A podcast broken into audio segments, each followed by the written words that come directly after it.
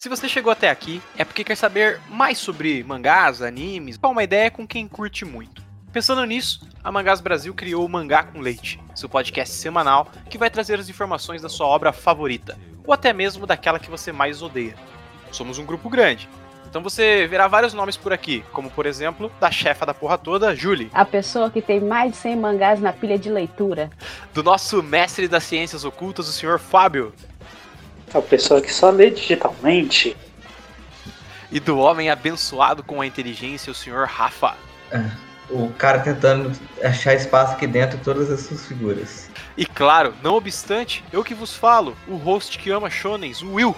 E com isso, nos espere, que tem muita coisa boa vindo por aí. Por isso nos siga.